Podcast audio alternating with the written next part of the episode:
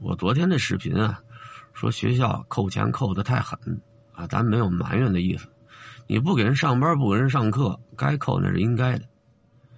我说的呢是实际情况啊，你扣了钱，生活质量必然下来啊。孩子需要看病啊，咱们也需要生活，光指着媳妇儿那一份工资收入，确实有困难。而且媳妇儿那点人家该扣也得扣，啊，他请假和我请的一样多，甚至现在是紧着他请，因为礼拜四给孩子打针，都是他带着孩子去，我这一天呢我就不请假了。三点四十五，让尿给憋醒的，是做梦给做醒的呀。上趟洗手间，再回床上，怎么睡也睡不着了。这做一什么梦啊？梦见我又让学生家长投诉了。啊，说这孩子回家说疼，因为什么呢？因为孩子打我，呃，我说你要觉得解气你就打呗，啊，连着打了三十下，孩子回家跟他爸爸说手疼，啊，人到学校投诉了，你说这做梦都都做的什么乱七八糟的，做了病了。这两天呢，嗓子疼的厉害，也哑。你说都开学这么长时间了，你还嚷什么呀？现在这老师呢不好当，甭管是年轻的，还是岁数大的。现在上课啊，这孩子不听讲呢，你得琢磨，因为现在好多手段呢，你不能使了，你也不能叫到外头让他坐着去。你的言语上呢，对他还要很柔和，你的语言呢，得使用的很精准。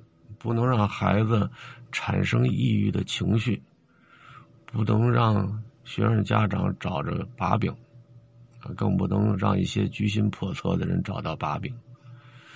所以有的时候上课，这孩子在下面没完没了的说，我第一个反应呢，当然是制止了啊，百般的制止，人家百般的不听，不听我就得琢磨怎么能让他。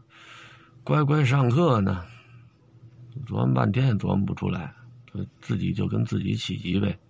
你看，像在我课上折腾的吧，人上英语课人乖着呢，因为他听不懂，趴那睡觉。我就特别羡慕人家，我说上我课他们睡觉多好啊，呃，不影响我教学。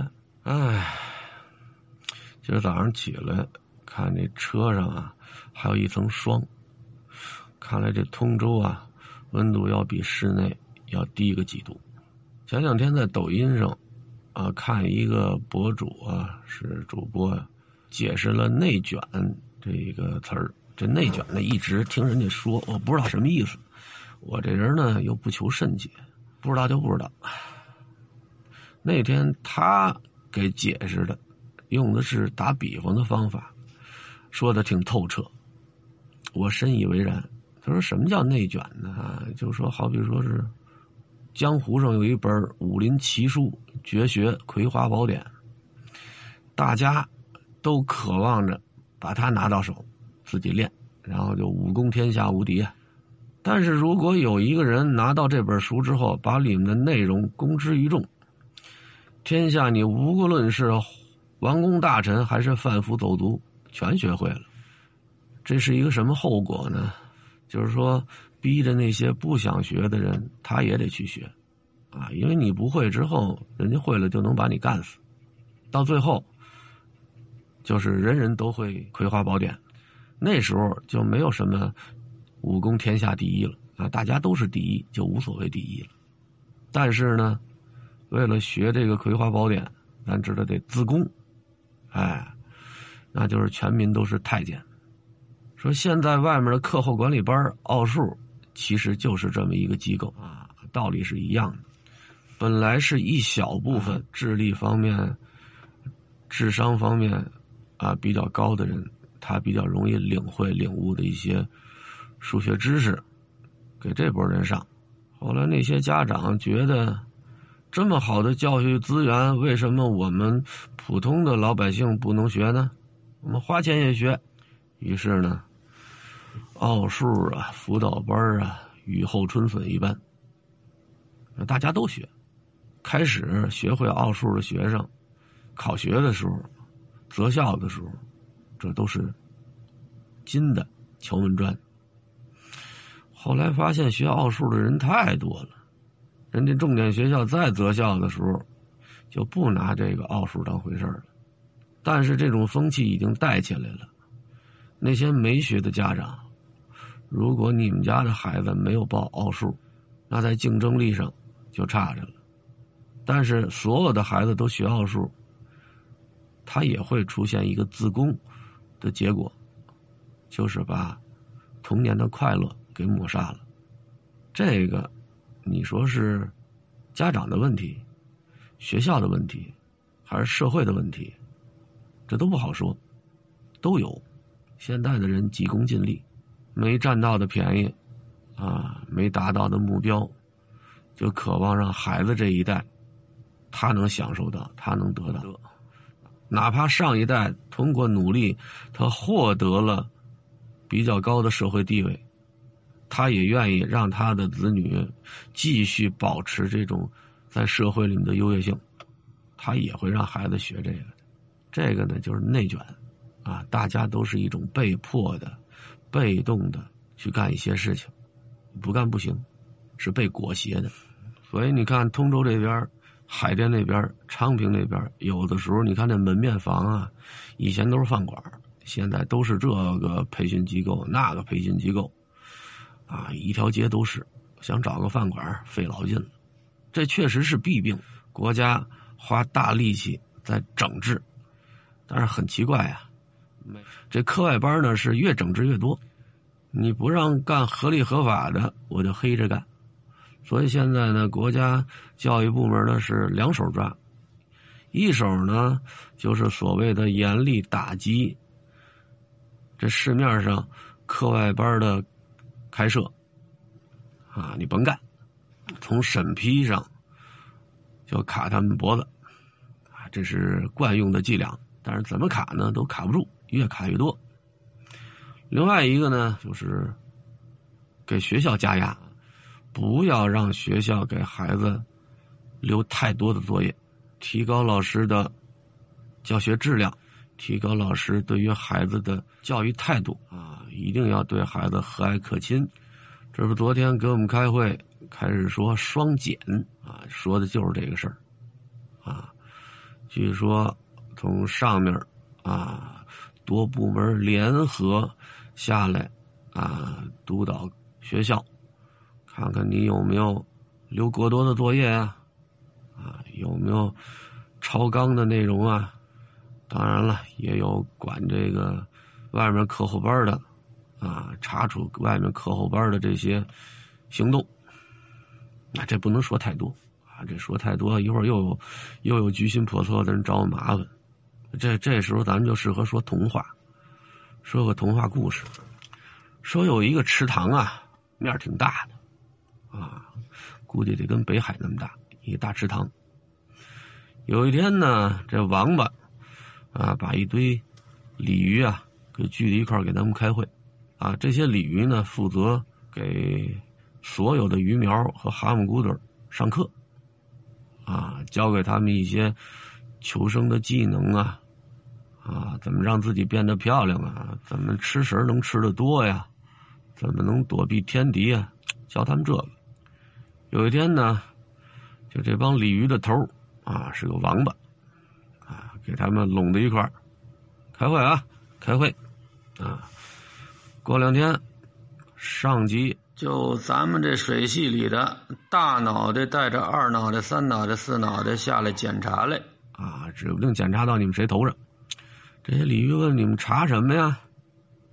减负，减少你们给这些鱼苗和蛤蟆骨朵留的作业量，每个礼拜只能有一个小时的写作业时间。这鲤鱼特纳闷啊，还减啊？以前说每天的写作业时间不超过一个小时，现在一周不能超过一个小时，那还上什么课呀？那甭管啊，这是硬性规定。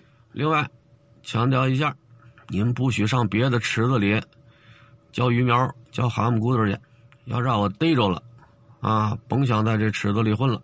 这鲤鱼说：“现在岸边上你看看，多少窟窿啊！那窟窿里头全都是螃蟹开的啊补课班，给这帮鱼苗啊、蛤蟆骨朵补课的。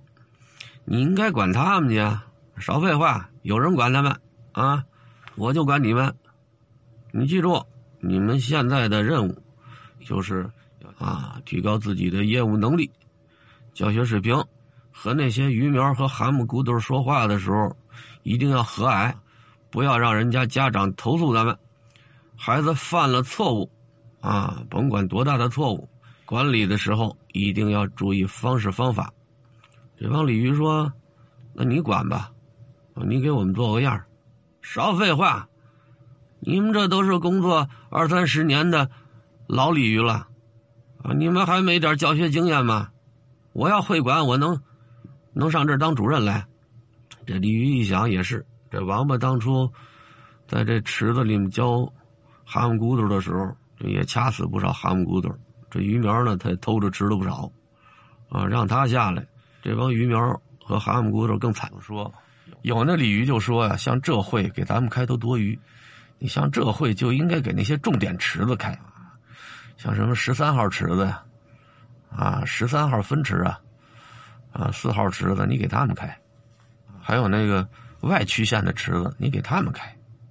你看每次开完会之后，人家那边那家长啊出来都骂街。那你不开会还好点你你一开会，我们家里又得多从兜里往外掏钱了。你学校不教课，那我们上哪儿去？可不是还得逼着我们报班吗？你一查外面那帮螃蟹吧，啊，就把一些小螃蟹开的这个。课后班就都给灭了，相互整合、吞并、垄断，啊，然后就是就是一些大螃蟹开的辅导班，有什么好处？收钱又贵了。你只要上面管的严，他们那收费就贵，那可不是吧？水涨船高啊！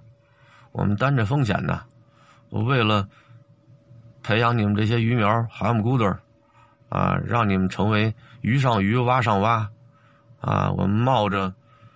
被制裁的风险，那你们这些当家长的鱼和蛤蟆还不得多掏点钱？等散了会之后，这帮鲤鱼，你看我，我看你，以后咱怎么教啊？怎么教？推着走呗。咱们这个池子里面给蛤蟆骨朵留的作业啊，已经是最少的了。你上哪个池子里比，都没有咱们这池子里面留的作业少的。这还得往下减。以后就开托儿所吧，咱们这些鲤鱼呢，只负责看着他们不出事儿。那有的那鲤鱼说：“那以后这帮蛤蟆骨头他没有生存能力怎么办？活该呀，活该呀！那个不是咱们管的事儿。如果咱们管了的话，现在饭碗就没了。没办法，结果就是什么呢？结果就是这个会开完了之后，乌乌泱泱的一大堆。”鱼家长和蛤蟆领着这帮鱼苗和蛤蟆骨朵就奔了那个螃蟹开的补习班去了。以前呢，有不去报补习班的啊，人觉得这些鲤鱼教的挺好，没必要让孩子呢跑螃蟹那儿学什么去。可这一开会之后，这些鱼发现这学校不行了。以前这池子里的鱼还管管。鱼苗和蛤蟆骨朵的学习，啊，抓功课。这鱼苗和蛤蟆骨朵多少能学点本事。这一开会之后，完了，满完，你跟这王八理论吧，王八有上级的条文，你还说不服的，那怎么办啊？外头报班呗，低内损失低外补。所以这段时间啊，螃蟹是特别的高兴啊，呃，生意来喽，就盼着。这池子里面开会，他们只要一开会，我这儿就来生意。